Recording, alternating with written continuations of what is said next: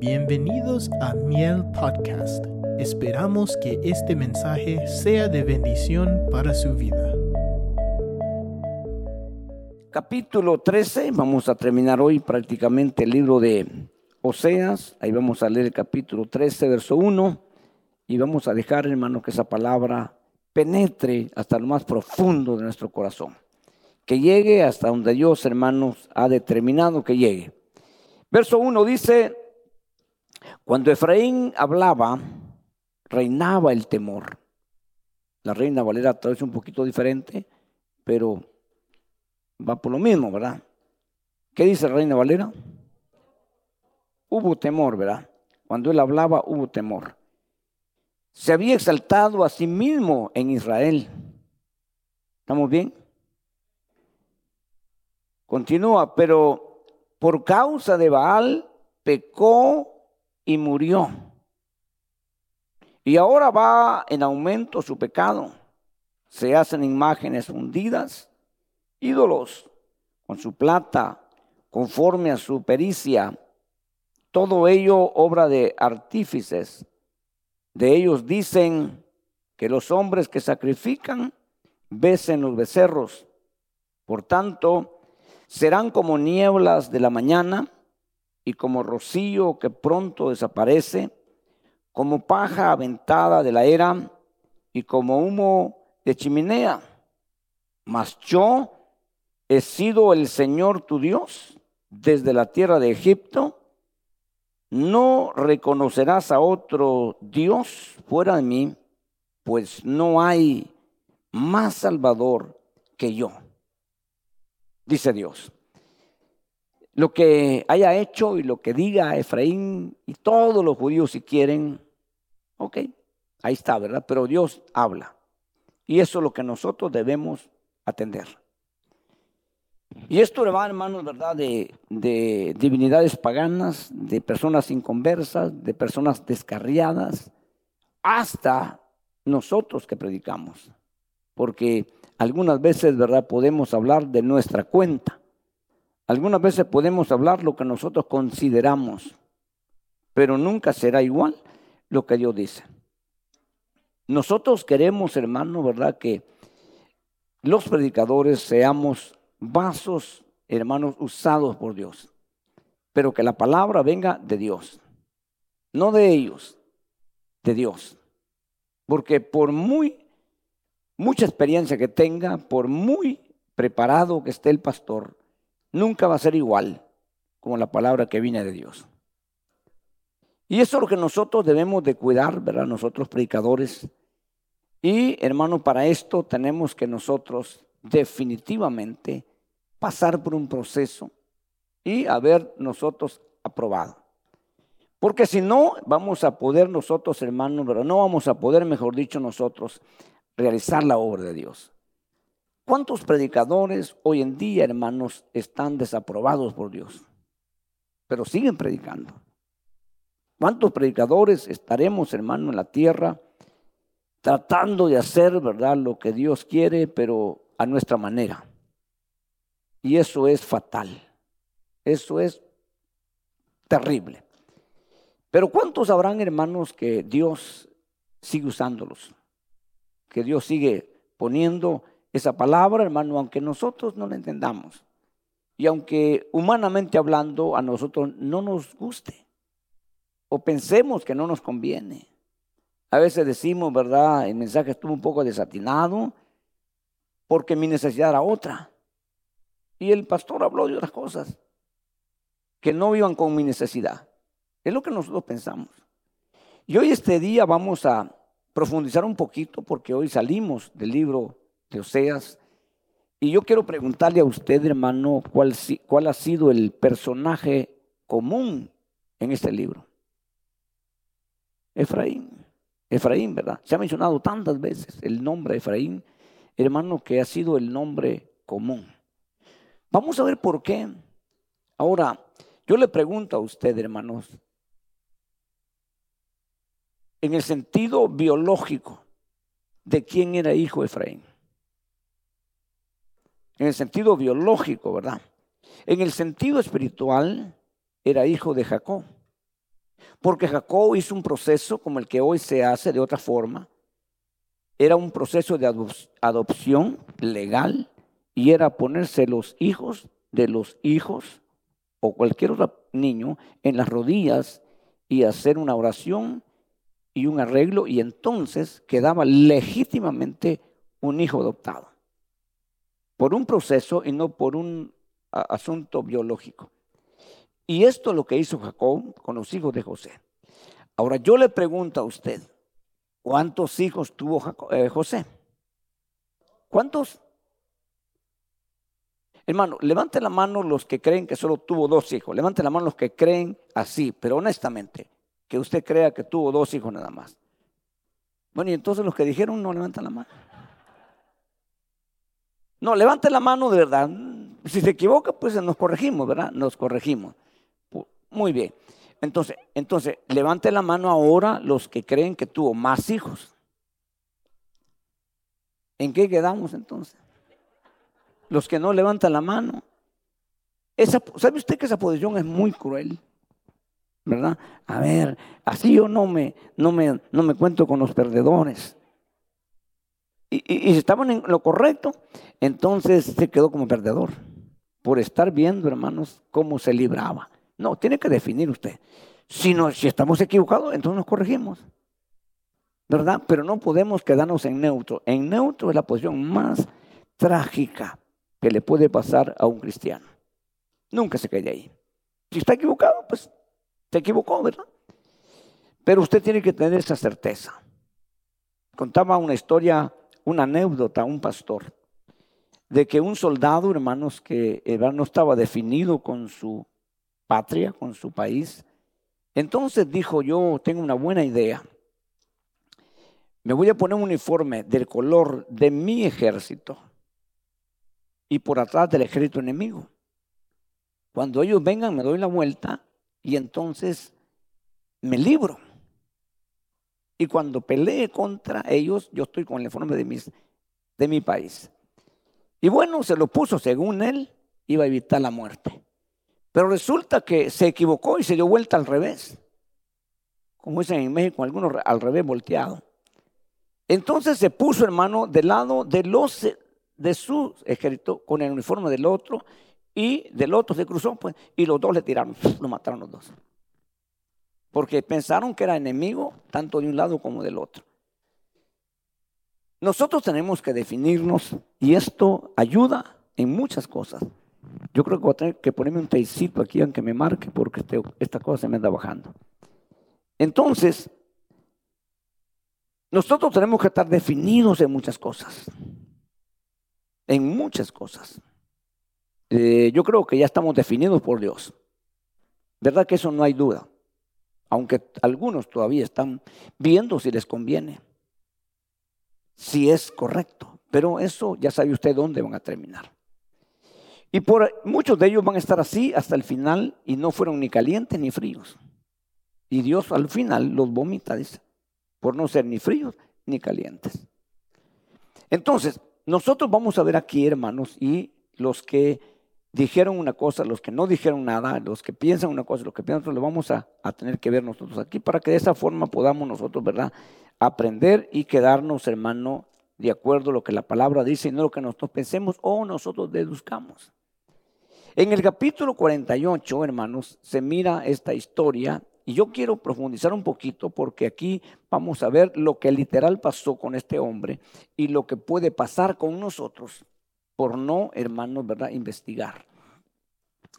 Verso 1 dice, y sucedió que después de estas cosas le dijeron a José, he aquí tu padre está enfermo y él tomó consigo sus dos hijos, Manasés y Efraín. Si llegamos hasta aquí, ¿cuántos hijos tenía? Dos, ¿verdad? y nada más. Verso 2, cuando se le avisó a Jacob diciendo, he aquí, tu hijo José ha venido a ti. Israel hizo un esfuerzo y se sentó en la cama. Ya no podía ni hablar ni sentarse, pero hizo un esfuerzo. Entonces Jacob dijo a José, el Dios Todopoderoso se me apareció en luz en la tierra de Canaán, me bendijo y me dijo, he aquí, yo te haré fecundo y te multiplicaré y haré de ti una multitud de pueblos y daré esta tierra a tu descendencia después de ti en posesión perpetua. Ahora pues, tus dos hijos que te nacieron en la tierra de Egipto, antes que yo viniera a ti a Egipto, míos son. Y son Efraín y, Manasés. Serán, serán míos como lo son Rubén y Simeón. Pero los hijos que has engendrado después de ellos, entonces no eran dos. Estamos correctos, ¿verdad? ¿Cómo? Génesis 48, 5, estamos ahorita. 48, yo no dije la cita, ¿verdad? Perdón, perdónenme. 48, 5 estamos ahorita. Y vamos al 6, ¿verdad? Pero los hijos que has engendrado después de ellos serán tuyos. Serán llamados por el nombre de tus hermanos en su heredad. Ok, entonces hermano, nosotros sabemos por lo que aquí está escrito que no fueron dos hijos, sino más hijos, pero dos fueron escogidos. Y van a suplentar, y usted va a ver hermano como esto, ¿verdad? Porque ¿cuántos hijos tuvo Jacob? Eso tiene que saberlo. ¿Cuántos? Doce, ¿verdad? Ahora, si él adopta ahora dos hijos en vez de uno, ¿cuántos son? No, no. Son catorce. Doce más dos son catorce. Entonces ya no van a ser doce patriarcas, serían catorce patriarcas, porque aquí son dos hijos, pero tienen que eliminarse dos. Y lo vemos en el recorrido. En el libro de Apocalipsis no encontramos el nombre de dos personas, de dos hijos de Jacob, literalmente hijos, no los encontramos. Pero encontramos los, dos hijos de, de José. Ok, yo le hago otra pregunta. Como usted no quiere hacer muchas preguntas, yo le voy a hacer muchas preguntas hoy. La otra pregunta es, hermano, José, ¿quién era su mamá? Ah, sí, ¿verdad? ¿Y de Efraín? ¿Cómo se llama su mamá? ¿O se llamó su mamá?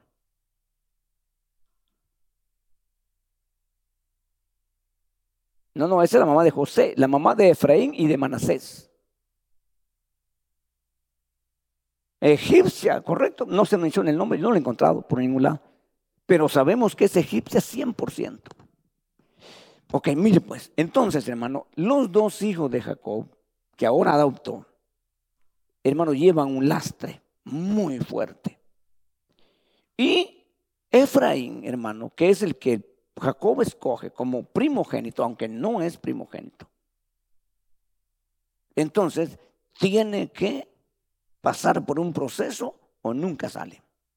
Aunque Efraín significa fructífero, aunque el papá dijo, hoy el Señor ya me bendijo y este dijo, ha nacido en buen tiempo. Aunque Jacob cruzó las manos, aunque Efraín tenía liderazgo y hermano estaba Efraín, hermano, con todo por delante. Pero tenía un problema. Su mamá es 100% egipcia. Entonces, ahora, hermanos, aparentemente se arregla todo, como cuando uno se convierte a Cristo, le perdona los pecados, pero queda un lastre que hay que superar. Y eso no se logra automáticamente, sino descubriendo y pidiendo a Dios y colaborando uno. Estos son, hermanos, son las administraciones, hermanos, profundas que solo Dios puede hacer. Aquí no te puede dar el pastor, ni el profeta, ni el apóstol, nadie. Aquí es Dios. Pero tienes que tú saberlo, tienes que tú pedirlo. Si alguien me consigue un teicito, aunque me marque, me lo voy a poner aquí, hermano. Un teicito así, hermano. No importa el color. Si es transparente, mejor, ¿verdad? Porque, hermano, ando aquí con esta cosa todo el tiempo. Oh, aquí viene, hermano, ya. Muy bien. Aquí así, hermano, por favor. Ok. Muy bien. Gracias, hermano. Gracias. Ok. Sí, porque a veces en el video sube y baja el volumen, hermanos, y, y la idea de estar aquí con este micrófono es para eso. Pero lamentablemente, ¿verdad? Algo está pasando. Ok, entonces estábamos, hermano, en que nosotros, ¿verdad? Somos hijos de Dios. Dios es nuestro Padre. Y todos nosotros somos hermanos de papá, pero no de mamá. Y ahí radica el problema. Este día se le celebra en Estados Unidos el Día de la Madre, el segundo domingo de mayo. En los países de Latinoamérica es el día de mayo, o sea, mañana. Yo no estoy en contra en que los hijos honren a los padres, pero estoy en contra que solo hagan un día. Nosotros no celebramos ese día porque es un día pagano que tiene su origen pagano. Yo, pido y yo les digo, hermanos, como hijos que somos, honremos a nuestros padres, pero igual papá y mamá. Porque la Biblia dice, honra a tus padres, a tu padre y a tu madre, poniendo primero a papá y después a mamá. Ellos también han, apartado un día, hermano, que creo que es el 17 de junio, el Día del Padre, pero nunca va a ser igual como el Día de la Madre. Y no es celo ni nada por estilo, porque tampoco nosotros celebramos eso, hermano, en el sentido, pues, como lo hace el mundo, porque todas las cosas que el mundo hace están equivocadas. Nosotros como cristianos que tenemos luz, que tenemos revelación, no podemos seguir los pasos de ellos. Está bien que ellos sigan nuestros pasos, porque a un buen lugar van a llegar si nosotros, si ellos nos siguen a nosotros. Pero si nosotros los seguimos a ellos, vamos a ir a un mal lugar. Me, señalan a mí que soy un hombre bien fuerte, que a mí no me interesa. No, no, sí me interesa. No me quiero bajar porque la luz a veces se queda el video muy oscuro. Pero es importante que usted aprenda y usted se llene de palabra. No de tradición, no de argumentos, no de cosas bonitas, no de información. Este no es un informativo, no es un noticiero. Es un momento de que nosotros vamos a abrir nuestra alma y nuestra alma no, no, no necesita las noticias que nos dan ahí los noticieros mentirosos. Muchos de ellos. Porque es mentira muchas veces, hermano. No es verdad. Usted averigua, hermanos, y resulta que no era como dijeron ellos. Entonces, pero bueno, ellos viven su vida. Es un negocio muy lucrativo. Y ahí lo hacen, ¿verdad? Nosotros no estamos negociando. Nosotros estamos aquí, hermanos, edificándonos. Entonces, para que poder entender este punto, tenemos que llegar al, porque este es el último capítulo, los últimos dos capítulos, donde Efraín es sentenciado, donde Efraín se acabó. El hombre que tenía, hermano, el plan de Dios, el hombre que, que no andaba buscando, porque Efraín es un chamaco que no está buscando, hermano, eh, a él el papá lo excluye y el abuelo lo incluye. Y no es porque el papá tenía preferencias, porque a esas alturas ya ni miraba. Lo dice la Biblia en ese pasaje. Pero sin embargo, hermanos, él dice que cruzó las manos adrede, porque sabía que le había puesto a su izquierda, hermanos, a Efraín y a su derecha a Manasés. Y entonces él hace eso por, por dirección de Dios por guianza de Dios. Y entonces, hermano, no podemos dudar que Efraín era una persona que andaba metiendo, buscando, hermano, lo que no le ofrecían. Es Dios el que lo está bendiciendo.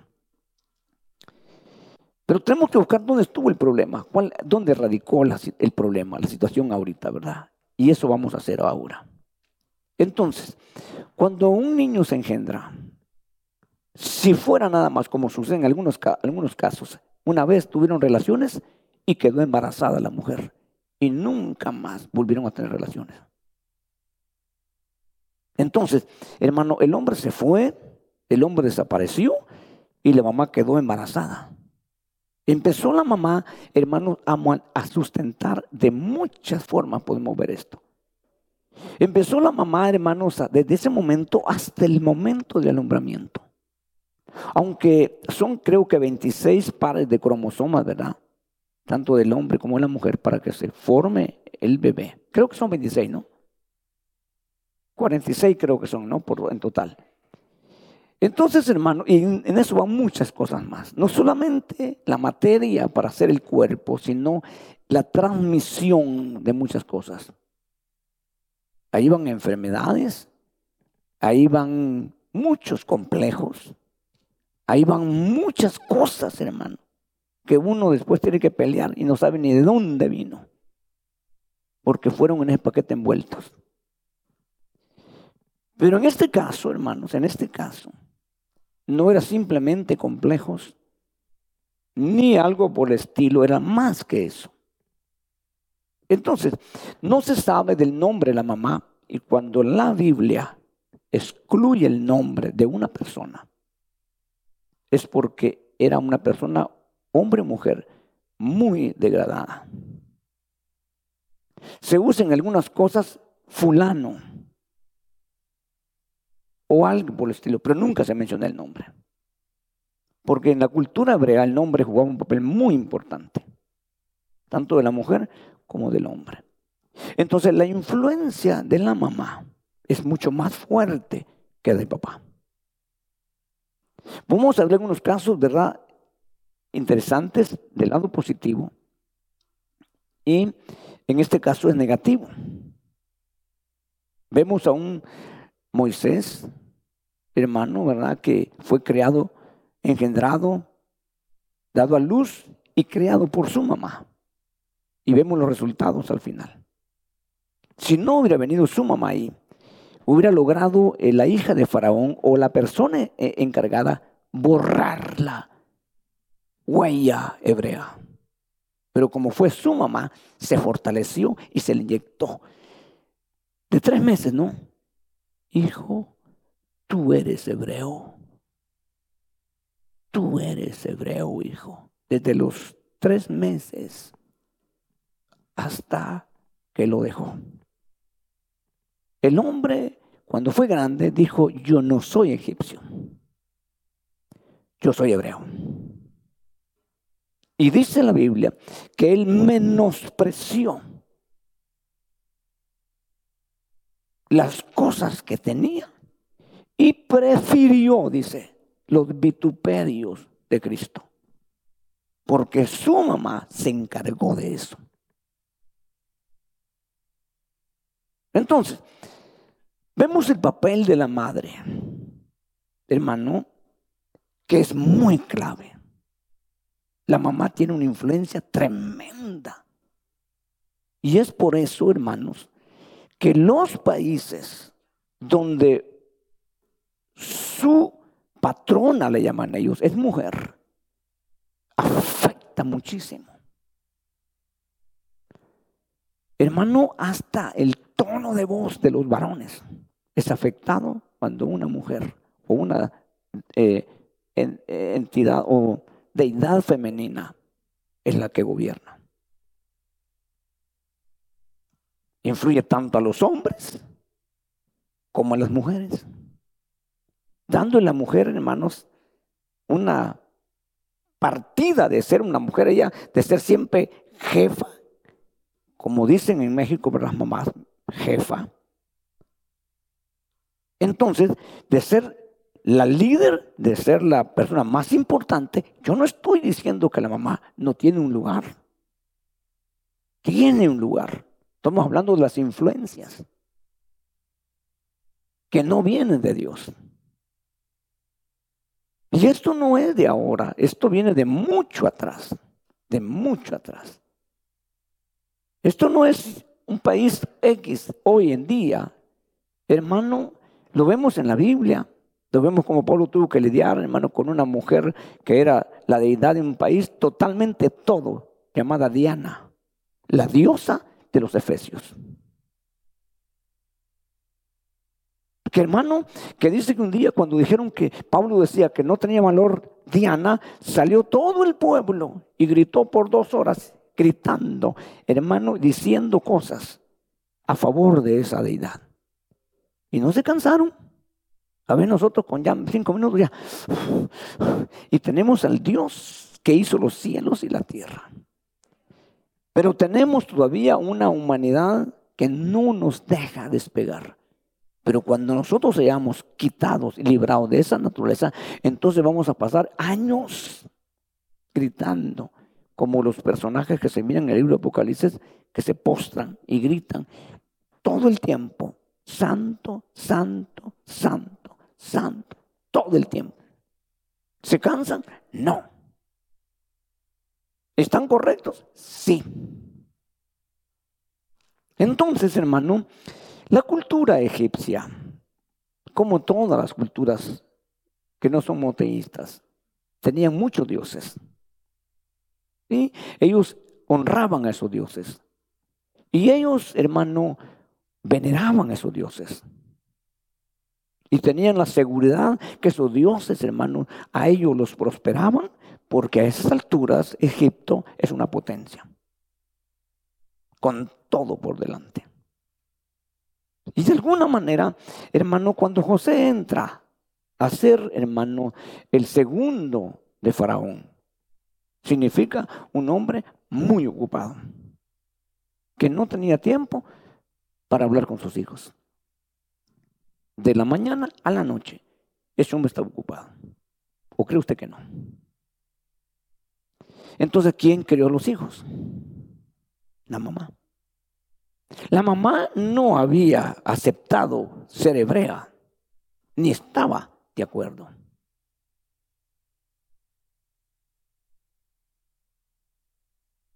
Entonces, hermano, y usted puede decir, hermano, ¿cómo es posible? Sí es posible. No solamente ella, no solamente eh, este hombre tenía problemas con su mujer, sino también aún Moisés. Moisés no se casó con una hebrea se, casó con una mujer, hermano, cusita. Y se mira que cuando Dios lo llama que va para Egipto, lo vemos, ¿verdad? Hermano, sus hijos ya grandes no son circuncidados. Porque ella está opuesta.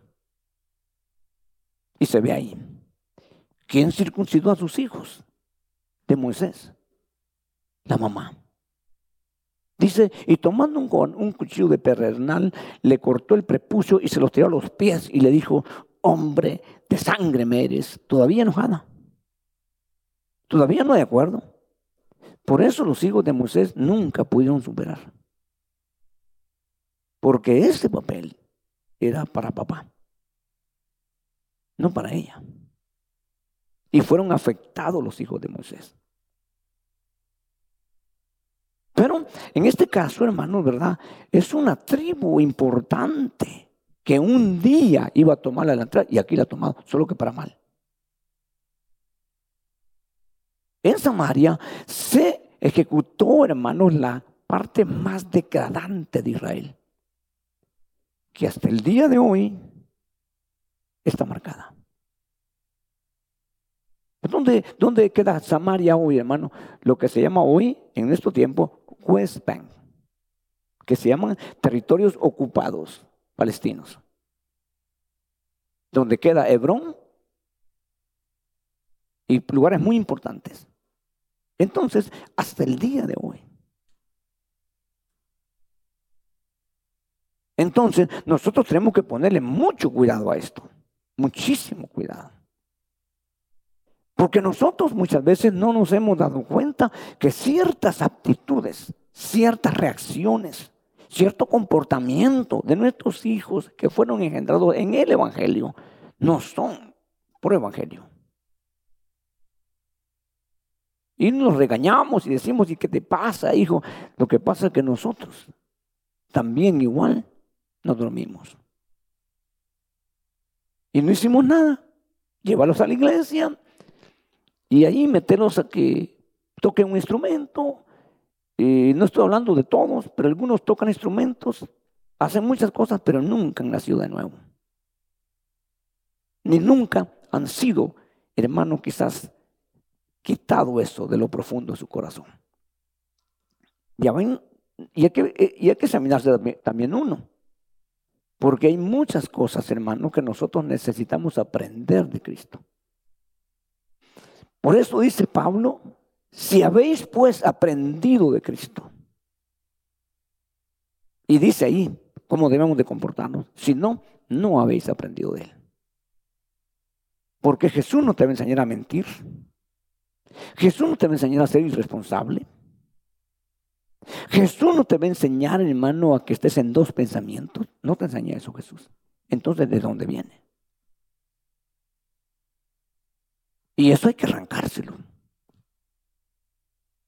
Para poder entonces ser la pieza que Dios quiere que seas.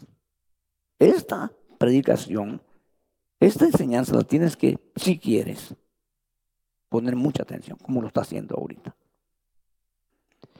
Entonces, hermano, resulta que surgen ahora, ahora, ¿es Efraín literalmente aquí?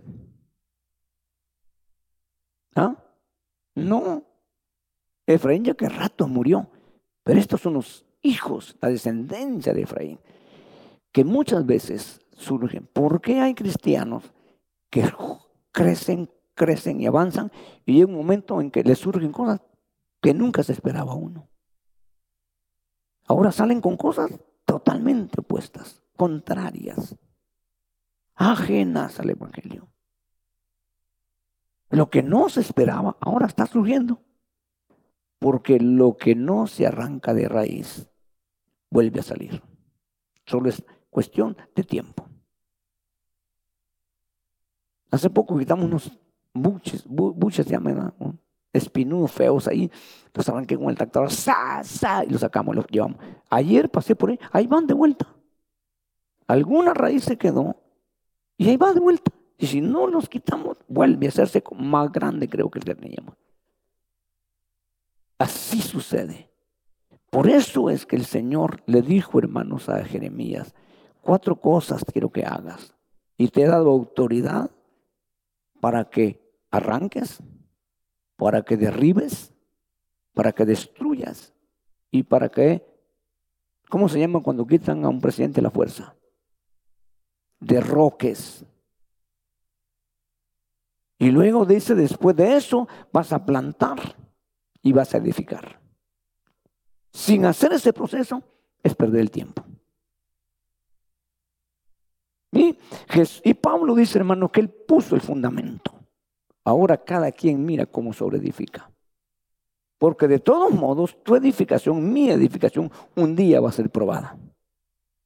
Y ahí te darás cuenta si lo hiciste bien o lo hiciste mal. En el Señor no hay milagro de crecimiento. En el Señor se crece como Él dice, y es muy despacio pero bien hecho. No maduras, hermano. Usted no puede comportarse como a los 50, 60 años teniendo 18. Por mucho que se esfuerce y por mucho que se eduque, no va a poder hasta que llegue a 60 años. Cuando la gente llega a 60, 60 años, 50 quizás de algunos, ¿verdad? 50 por arriba, dice, ¿cómo quisiera tener 18 para ahora hacer y poder hacer lo que ya no puede hacer ahora? Ya no tiene la fuerza, la habilidad, pero tiene ahora, sí tiene la cabeza para poder hacer aquello que no le atinó cuando tenía las fuerzas. Entonces, si nosotros combinamos las canas con la fuerza de los jóvenes, logramos el propósito. Pero muchas veces nos avergüenzan las canas. Yo veo personas, hermanos, más de 70 años, ni una cana. Negrito el bigote, el pelo, solo que las cejas a veces ya no mucho. En las cejas se da cuenta uno que sí tiene canas. Pero hoy hasta las cejas creo que se las pintan, ¿verdad? Pero las canas, hermano, son de respeto, según la Biblia, y de honra. Dice un, proverbio, ante las canas ponte de pie, como honra y respeto. Que ese pelito negro que no tiene ni una cana, posiblemente nunca tenga porque no va a vivir. Porque uno se queda, ah, sí, pero muchos jóvenes están muriendo hoy. Ni, siquiera supieron que era tener canas. Pero bueno, sigamos aquí, hermano, no me entretenga. Resulta que, hermano, la madre de Efraín, ¿qué le transmitió a su hijo? ¿Cuáles fueron los consejos y las administraciones como madre, aparte de arrullarlo, verdad?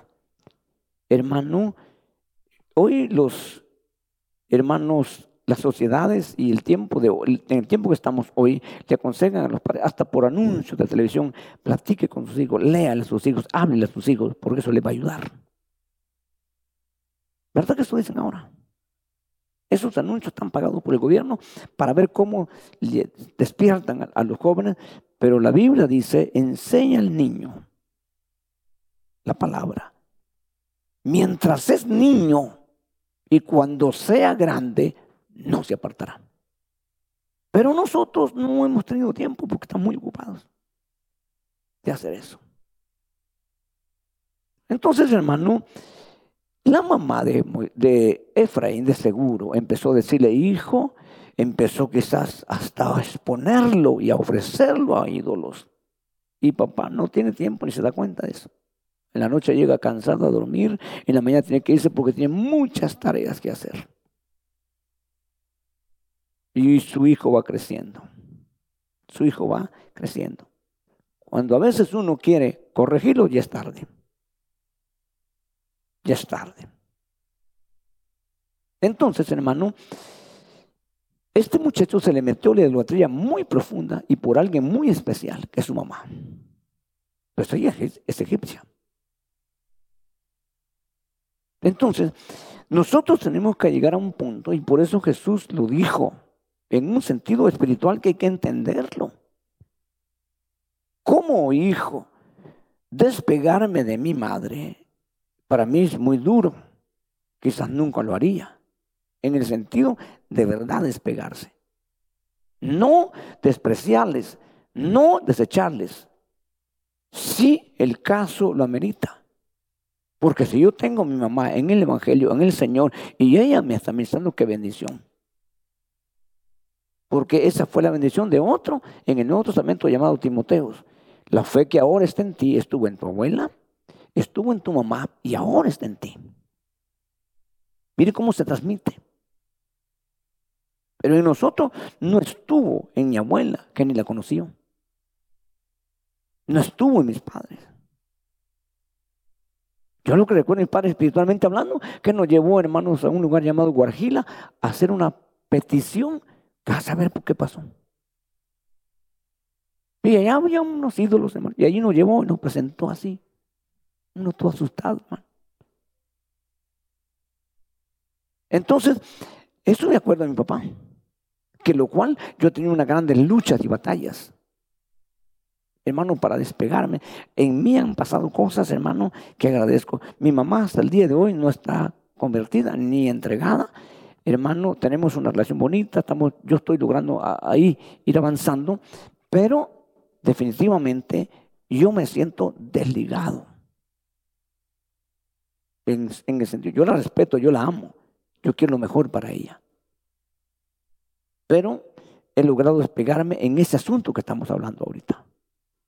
Porque yo recuerdo a lo, a lo, pequeño que mi mamá fue muy dada a los centros espiritistas. Entonces, hay muchas cosas de ese hermano que yo tengo que romper, romper, romper, romper, romper, hermano. Y lamentablemente no tuve un tutor que me enseñara y me ayudara. Pero Dios me ayudó. Dios, Dios me ayudó porque vio mi necesidad. Y, mi, y, mi, anhelo de poder salir adelante, salir a flote de este asunto. Entonces, entonces hermano, Efraín se le inyectó la idolatría. Por eso es que no la va a sacar ahora va a tener que meterlo ahora a Dios en un proceso que va a durar años. Porque en el capítulo 14 vemos nosotros que Dios se vuelve y Dios, ayuda a Efraín. Porque Dios sí sabe cuál es el punto. Pero como son cosas que están dentro de lo que tú puedes hacer, de lo que yo puedo hacer, no lo va a hacer Dios. A menos que tú lo pidas en clamor, en súplica, en ruego, entonces Dios te va a hablar. Porque cuando Dios habló de Israel, de Israel, el pueblo de Israel, le dijo, hermanos, el problema de ustedes está en su origen. En el libro de Ezequiel, seguro que lo vimos. Nadie te cortó el cordón umbilical, le dice Dios a Israel. Nadie te lavó con agua, ni fuiste frotada con sal. Te encontré revolcándote en tus sangres. Hablando de Israel, tu mamá Etea, tu padre Amorreo. Y dices que ahora soy Dios, tu Dios. No puedes. Amados, lo que estamos viendo ahorita, lo que estamos tocando ahorita es muy importante. Esto es lo que se llama, hermanos, desarraigar. Esas cosas que no las puedo hacer yo ni usted. Pero cuando usted las entiende, cuando usted las pide, Dios se las da. Dios le ayuda. Estas no son liberaciones de demonios. Estas no son liberaciones, hermano, de espíritus inmundos. Porque tiene un nivel de consagración usted que un demonio no le puede meter. A menos que usted se degrade. Pero si no se degrada, usted no es poseída, poseído por un demonio. No puede entrar porque el nivel de consagración no le permite. Pero lo que lleva adentro le puede podrir a uno. Porque el enemigo es cruel, hermano. ¿Usted ha visto las frutas de nuestro país, hermano? El mango, ¿no? Bien bonito. Pero cuando lo parte, un gusano adentro. Hermano, no tiene perforación. El mango ni la manzana. ¿Cómo se metió el gusano? Cuando era flor, llegó el agente y puso su larva en la flor. Y creció la fruta y quedó la larva dentro. Y del mismo fruto se alimenta la larva. Y se desarrolla y se produce un ente dañino que si se pasa por un cordón de calidad, no pasa. Si lo pasas por un rayo X, que Dios hace eso, no lo inventó el hombre, te descartan. Eres mango, eres manzana, lo que quieras, pero con un gusano dentro.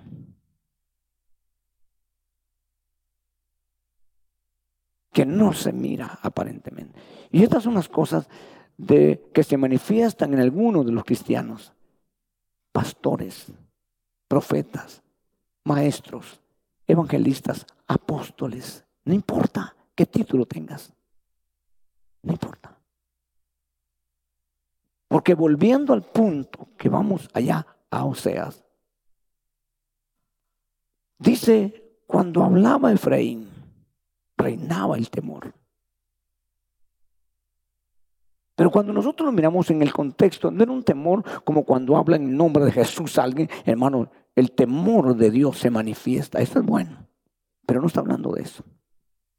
Está hablando de un temor, hermano, que, la gente eh, eh, entre en miedo. Me da miedo hablarle, me da miedo. No, eso no es de Dios. Eso no es correcto. Pero es la forma como nosotros comportamos. ¿Qué quiere varón? ¿Qué quiere hermana? ¿En qué le puedo servir? ya ni, ni puede hablar uno, hermano. Hasta se le olvida lo que iba a decir. Las manos empiezan a, sudarle a uno, el cristiano. Ese temor no es de Dios. Eso no ayuda a nadie. Jesús era el ser más poderoso que estaba sobre esta tierra y era accesible y se le podía hablar. Y le podía oír y le podía responder. ¿Por qué nosotros nos ponemos así? ¿Acaso somos más grandes que Jesús? No. ¿Pero qué pasó? Dejémoslo ahí, hermano, porque el, tiempo se nos va, ¿verdad? Pero lo que sigue en el verso 1 que estamos leyendo, dice, hermanos, se había exaltado a sí mismo en Israel. O sea, se había hecho el ser importante, hermano, a sí mismo. Y cuando algo se hace a sí mismo, uno tiene que, hermano, corregir. Si, si, uno no lo practica y uno no está de acuerdo, uno debe corregirlo a la gente. Hermano, debemos de corregir. Y yo les digo, nosotros no somos la mejor congregación, sino de las más necesitadas. Cuando usted empieza a decir mi congregación es la mejor, usted está exaltando. Y ya no digamos mi pastor es el mejor. Y nosotros aceptamos eso, nos acabamos. Y lo podemos aceptar si dentro de nosotros está esa lacra.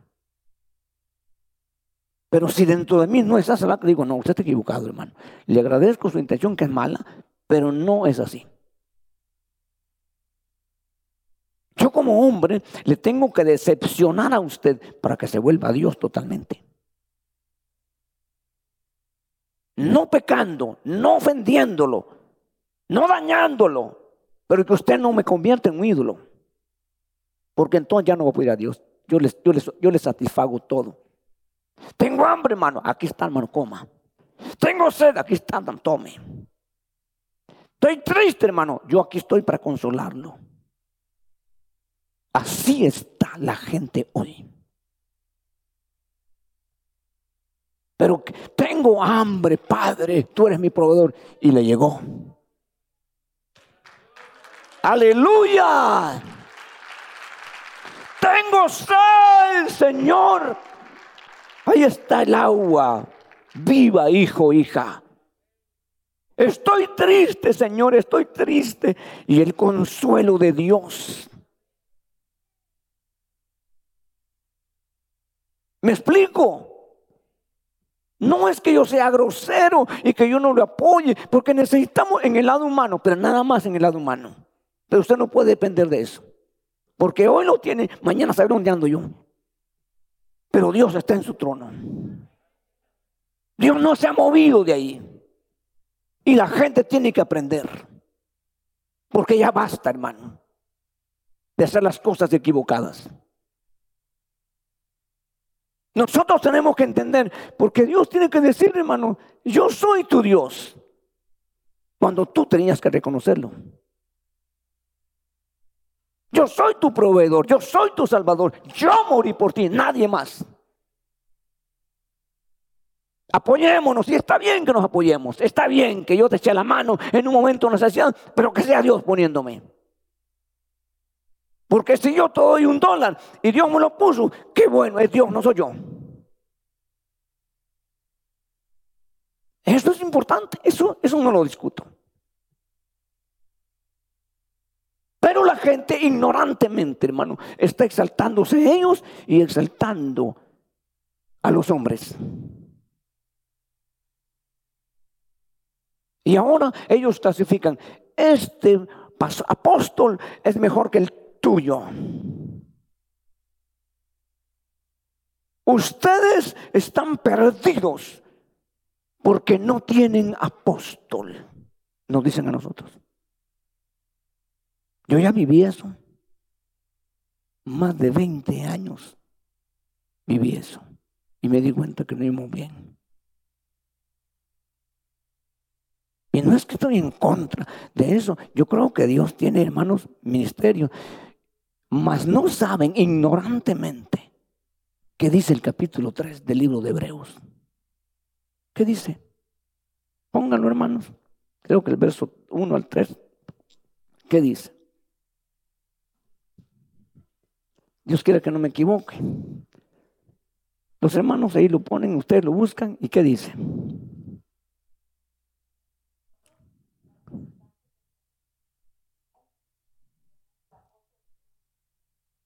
¿Quién es el apóstol y sumo sacerdote?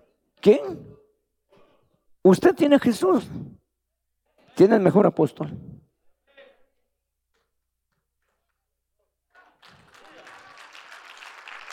al que nunca falla, al que nunca miente, al que nunca defrauda a la iglesia.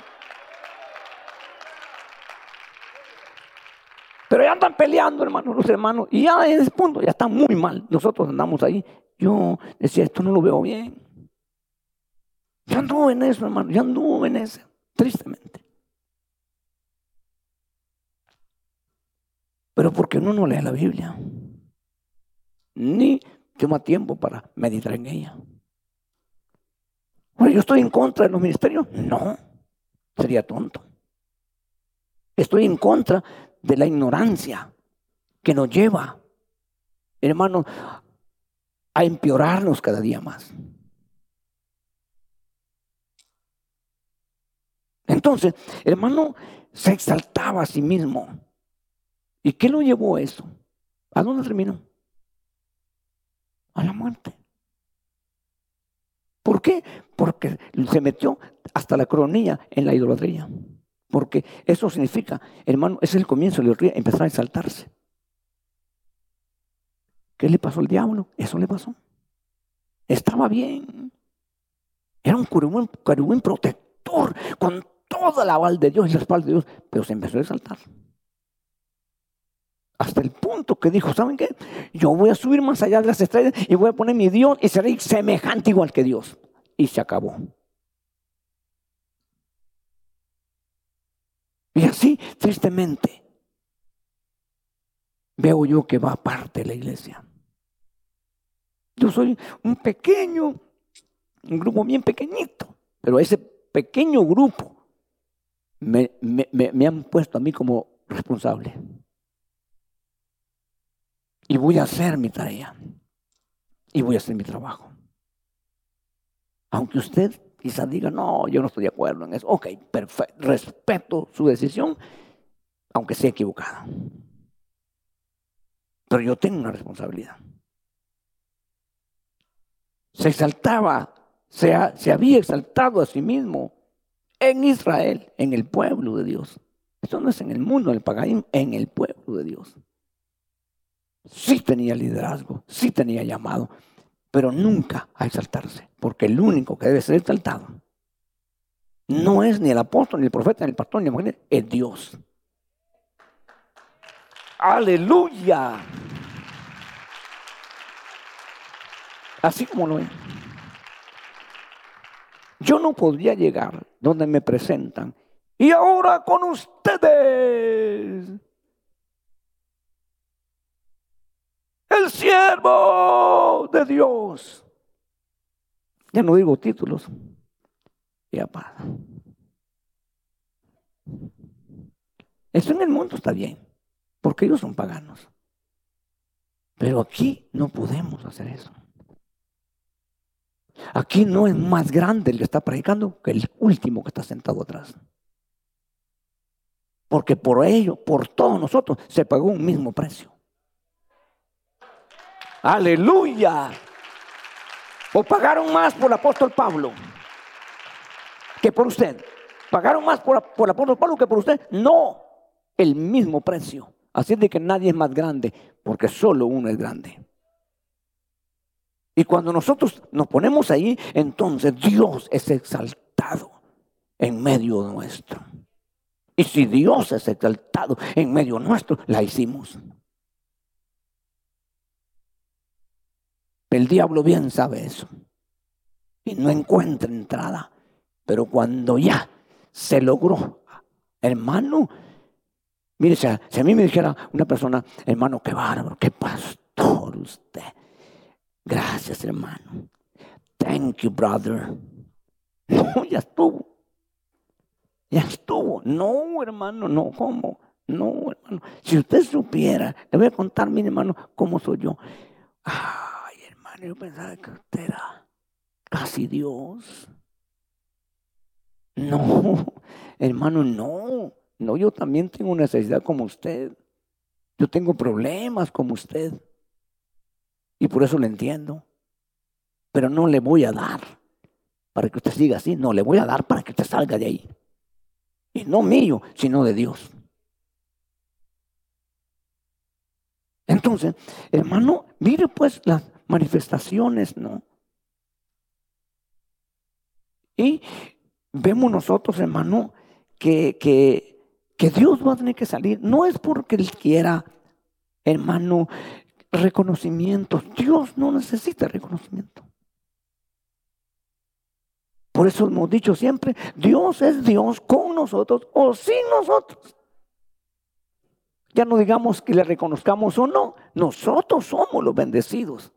Nosotros somos los perdidos si no vamos con Dios. Dios no te va a castigar porque tú te vas, el pecado te va a hundir porque no tienes el respaldo de Dios. Porque a veces, no, es que si me voy de Dios, hermano, entonces me va a ir mal. Sí, te va a ir mal porque el mal entonces te va a perseguir y no, no va a haber quien te defienda. Porque tú te fuiste, yo me fui. Pero mientras yo esté, hermano, bajo la cobertura, ¿verdad? De sus alas, bajo la protección poderosa de él, hermano, el diablo se acerca. El mal no llega, porque el mal no salió de Dios, sino de la separación, de la distancia de Dios. Verso 4 tiene que salir Dios, hermano, mas yo he sido el Señor tu Dios desde la tierra de Egipto no reconocerás a otro Dios fuera de mí, pues no hay más salvador que yo. No hay. No hay. Eso es muy importante. ¿A dónde vamos a ir? ¿Quién nos puede ayudar? ¿Quién puede hacer lo que solo Dios puede hacer? Nadie. Entonces no vamos a ir a. Preferimos morir en la trinchera de Dios que en el palacio de los impíos. Aleluya. Pero esa es decisión personal. Esa es decisión personal de uno. Tremendo. No sé, pero si usted logra ver esto, pero eso es tremendo, hermano. Pero vamos al capítulo 14, porque veo que el tiempo se nos está yendo. No más que no lo estamos perdiendo, ¿verdad? Dice el verso 1, vuelve, oh Israel, al Señor tu Dios, pues has tropezado a causa de tu iniquidad. Ahora, hermano, hacen caso la gente cuando uno dice hijo, hija, mujer, esposo, primo, tío, mamá, quien sea, vuélvete al Señor. Mm. Algunos dicen, es que no, no, puedo. Otros dicen, más adelante, despuésito. El otro año, como que están planeando que van a vivir el otro año. Ellos no saben, hermano, que hoy pueden morir. Pero mañana, y ese mañana nunca llega. Había un señor allá de, donde yo vengo, hermano, que ponía en la tienda un sign que decía, hoy no se fía, mañana sí. Y llegaba el otro día uno y ahora lo mismo dice mañana, mañana y nunca llegaba ese mañana. Fíjese, entonces hermano, resulta que Dios le está diciendo, vuélvete, pero su iniquidad no lo deja ir. Porque la iniquidad se metió muy dentro.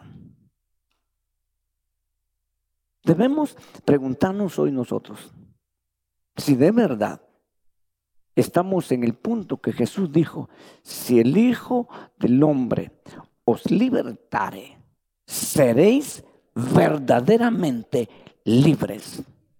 Lo dijo Jesús. Entonces tenemos que preguntarnos. Porque cantar un cántico libre, yo soy libre, es fácil, es una frase repetida, pero no, a veces no es cierta. Pero cuando es cierto, entonces puedes mostrar y se, y se da cuenta uno quién está hablando en verdad. Y otros que ni siquiera pueden decir esa frase. Ni siquiera lo pueden decir. ¿Cómo estarán? Que ni siquiera pueden decirla. ¿De dónde vino la iniquidad a Efraín? De Egipto. ¿Por medio de quién? De su mamá. Claro que su mamá estaba segura que esos dioses eran los únicos porque ella no conocía al Dios verdadero. Hoy están descubriendo en Egipto, hermano, tremendas cosas. Hermano, los faraones se morían y les ponían todo, hasta los esclavos los mataban para ponérselos allí, para que en la otra vida les siguieran sirviendo. Miren qué idea más torpe, hermano.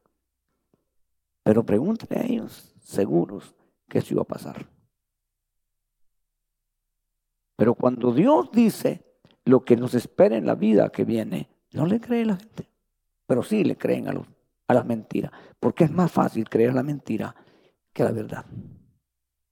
Porque la naturaleza eh, diabólica que se ha metido en este mundo, por eso que este mundo, hermano, no puede ni agradar a Dios, ni amar a Dios, ni servir a Dios.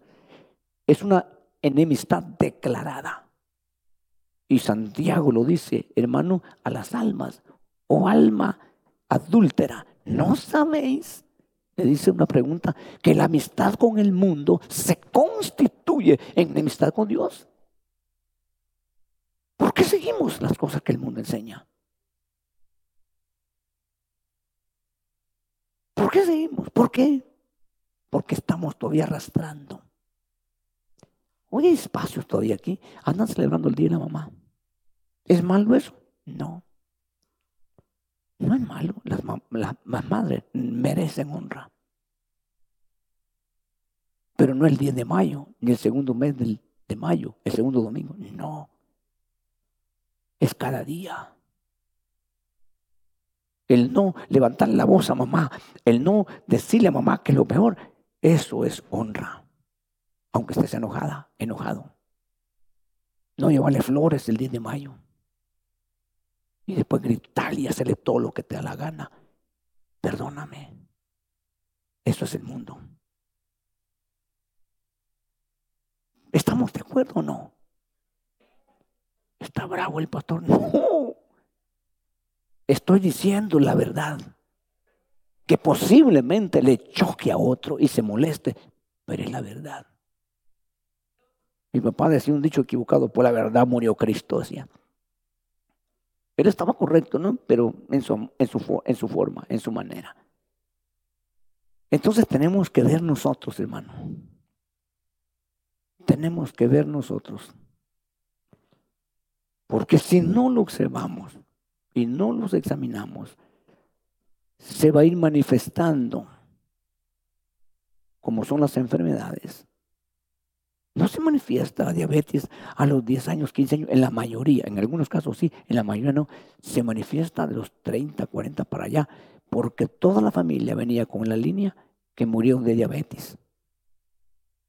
Y ya, surge. Problemas del corazón, igual, toda la familia, y ya se, son cosas del tiempo. Nosotros, conforme el tiempo va pasando, vamos madurando en el Señor, vamos, hermano, tomando dominio y control de cosas, áreas en nuestra vida que estaban descontroladas. Vas por el camino correcto. Pero si cada día te vas volviendo más mundano, vas equivocado. Camino equivocado. Y no te has dado cuenta. Tenemos que preguntarle a Dios, Dios, ¿de dónde viene este asunto? ¿Qué, qué, está pasando conmigo, Señor? Con esos deseos medio raros.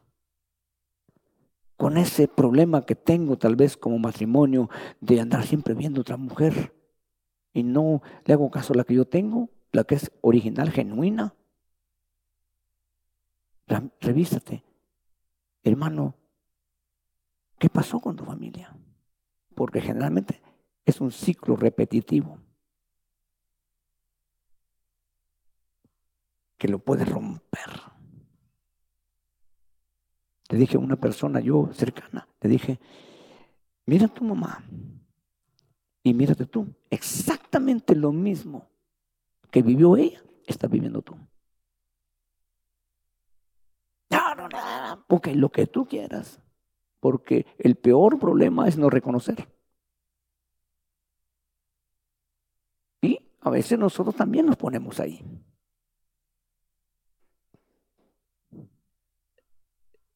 En el verso 4, porque tengo que avanzar, hermanos. Yo creo que usted me da un poquito más de tiempo, pero no quiero abusar.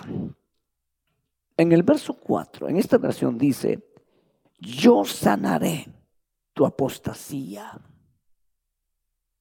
¿A quién se le llama apóstata? Exactamente, una persona que tuvo la verdad. Hermano, y ahora ya no. Hay dos tipos de apostasía. Una que es reversible y la otra irreversible. Están tipificadas en dos apóstoles de Jesús. Uno, irreversible, Judas. Y el otro, reversible, Pedro. ¿Apostató Pedro o no apostató Pedro? Sí, pero fue rescatado porque era reversible. ¿Apostató Judas? Sí. ¿Fue rescatado? No. Entonces, ¿por qué llegó eso? En Judas, hermano, porque ya venía marcado. el libro de los Salmos dice, habla bien de Judas. Esto ya venía marcado, pero él nunca lo descubrió. Y Judas tenía un problema, no era sincero, no era íntegro, no era honesto. Y muchos cristianos, incluyendo siervos de Dios, predicadores, no son ni íntegros ni sinceros. Ya sabe de dónde va a ir la gente que está con ellos, porque eso se transmite cómo se transmite la palabra. Por eso es importante conocer al líder en todos esos aspectos. Y uno no tiene que esconderse. Somos cartas abiertas. Somos honestos y esto es lo que hacemos y esto es lo que nosotros estamos haciendo con pruebas. ¿De acuerdo? Creo que fue en la vigilia, ¿no? Que hablamos un poquito, hermanos. O el viernes, no me acuerdo ya. ¿Verdad, hermano? Donde nosotros hablamos, hermano, que Pablo dijo que el evangelio que les había predicado no consistía en palabras solamente, sino en poder. ¿Y qué más? Y en Espíritu Santo. Si nosotros no podemos mostrar eso, perdóneme, no me interesa.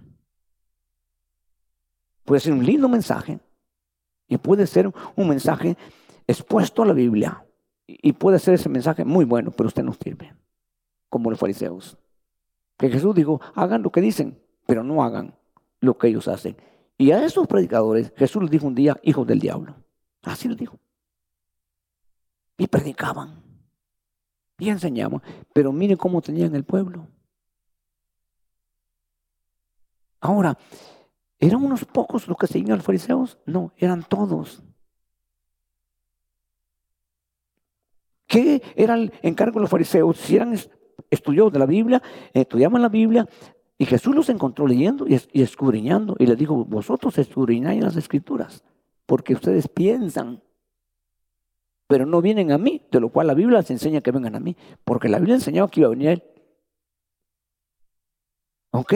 Entonces, si ellos hubieran entendido, hubieran sido sinceros, hubieran sido santos de verdad, le hubieran dicho al pueblo, hermanos, llegó al que estábamos esperando nosotros. Como Juan el Bautista, me toca a mí menguar y a él crecer. Juan se hizo a un lado. Pero los fariseos no lo hicieron. Pues no podían. Cuando el hombre recibe gloria, difícilmente se puede humillar. Porque la gloria es solo para Dios, porque Dios nunca se va a humillar. No es porque sea altivo, no. Solo hay un verso en la Biblia que yo encuentro que dice que Dios se humilló. Hermano, dice la Biblia, hermano, no, no de Jesús, Dios. Dice, Dios se humilló al mirar de los cielos a la tierra. Porque si no hace eso, ni uno de nosotros entra. Ya cuando está Jesús en la tierra, se humilló a lo sumo ese Jesús. No medio humillado, a lo sumo. Porque era el trabajo de él como enseñándonos a nosotros. que nosotros los predicadores no estamos para tomar ventaja de ustedes ni para aprovecharnos. Yo no puedo predicar, hermano, y sentirme feliz y contento y todo, porque llegar a una familia que da diezmos muy grandes. No, yo estoy aquí para servirle a ustedes, no para que ustedes me sirvan a mí.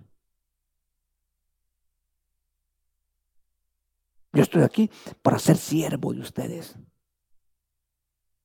Porque eso es lo que Jesús dijo. Si alguien quiere ser el primero, sírvele a todos. Porque haciendo eso, alcanza ese nivel de exaltación de Dios. Pero ¿quién quiere hoy, hermano, humillarse? ¿Quién quiere?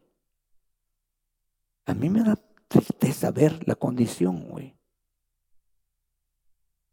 Pero yo sanaré su apostasía, los amaré generosamente. Y vaya que no. Si no, no hubiera ni señas. Y luego dice Dios, ¿verdad?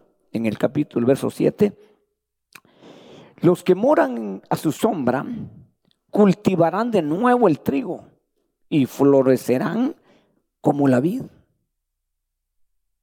Hermano, es una palabra profética. ¿Sabe usted que este libro, aunque es pequeño, lo mencionó Jesús? Lo citó Pablo. Este libro aparece muchas veces en el Nuevo Testamento. Y eso que estamos leyendo ahorita, hermano, no se imaginó nadie en el aspecto literal los viñedos que hoy Israel tiene. Cuando dice, y el desierto florecerá, dice Isaías, hermano, hay una plantación de flores en Israel, en el desierto, que nadie se explica. Pero son cientos y cientos de acres con unas flores tan especiales, hermano. Literalmente se cumplió. Y en ese sentido se va a cumplir. Pero ¿qué dice Dios de nosotros? ¿Qué va a pasar? Vamos a ir a sembrar nosotros plantas de viñe, viñedos y esto y lo otro tierra. Nosotros no somos terrestres. Entonces no estamos para cultivar la tierra. Ellos sí van a cultivar la tierra. Porque como vimos en el libro de Corintios capítulo 15, una es la gloria del terrestre, terrestre y la otra la del celestial. Nosotros somos del estirpe celeste. Entonces vamos a otra dimensión. Por eso es que vamos de paso en la tierra. Cerramos este culto esta tarde. Nosotros no venimos literalmente de Egipto, pero venimos del mundo. Y el mundo es figura de lo que era Egipto. ¿Cuánto recibiste del mundo? Ignorantemente, sin saber, abrazamos cosas del mundo. Y se nos metió muy dentro. ¿Y ahora qué estamos haciendo? Hermano, está así, está así que los pastores que no tienen temor de Dios ni conocimiento de su palabra están trayendo el mundo a la iglesia porque la gente responde. Usted se da cuenta que hoy la iglesia en estos últimos años ha venido manifestando, hermano, lo que el mundo hace, ya lo hacen en la iglesia. con respecto a la música, reggaetón mundano, reggaetón cristiano. Merengue mundano, merengue cristiano. Y así va, así va la, mucha parte de la iglesia. Bailes y movidas mundanas, bailes y movidas cristianas. En los altares de las iglesias, el mundo hace años se estableció luces de todos colores, humo, en las iglesias también hay lo mismo. El mundo celebra esto, la iglesia también. Porque el mundo viene metido en el corazón de la gente. y no han llegado un momento a renunciar. Debe de chocarle eso, porque eso no viene de Dios. Cuando usted ha sido ministrado o ministrada, cuando usted ha sacado esa basura que le metió el mundo.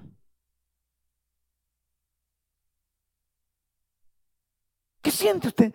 Ting, ding, ding, ding, Esa musiquita que le metían a uno allá. Y ya melancólico, ¿no?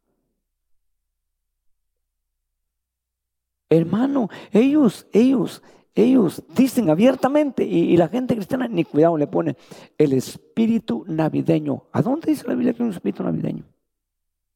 En ningún lado. Pero nosotros sabemos qué significa eso cuando estudiamos. Entonces, ¿por qué suspira por los ajos y las cebollas? ¿Por qué? Porque todavía tiene el olor y el sabor.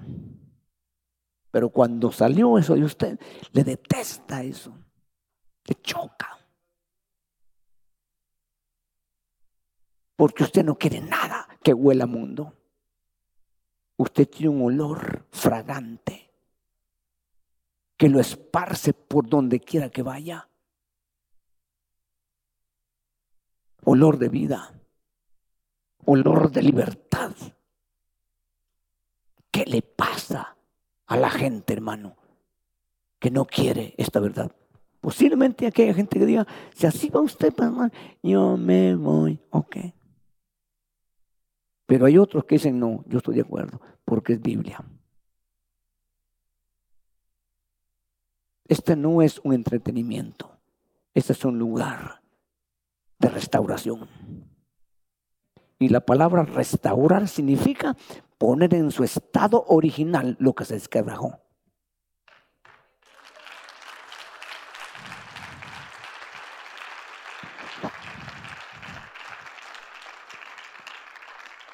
¿Qué vamos a hacer? Yo ya sé qué voy a hacer, predicarles esta verdad. Y esta tarde Dios puede ayudarle a que se rompan cosas dentro de usted que no vienen del cielo y no le van a ayudar a ir al cielo. ¿Quiere permitirle al Señor que hoy le ayude? Él está aquí. El Santo de Israel ha descendido con poder para ayudar. ¿Quiere venir al frente aquí? Ponerse de pie y decirle, Señor, yo necesito tu ayuda. Dios solo va a ayudar a los que de corazón le pidan.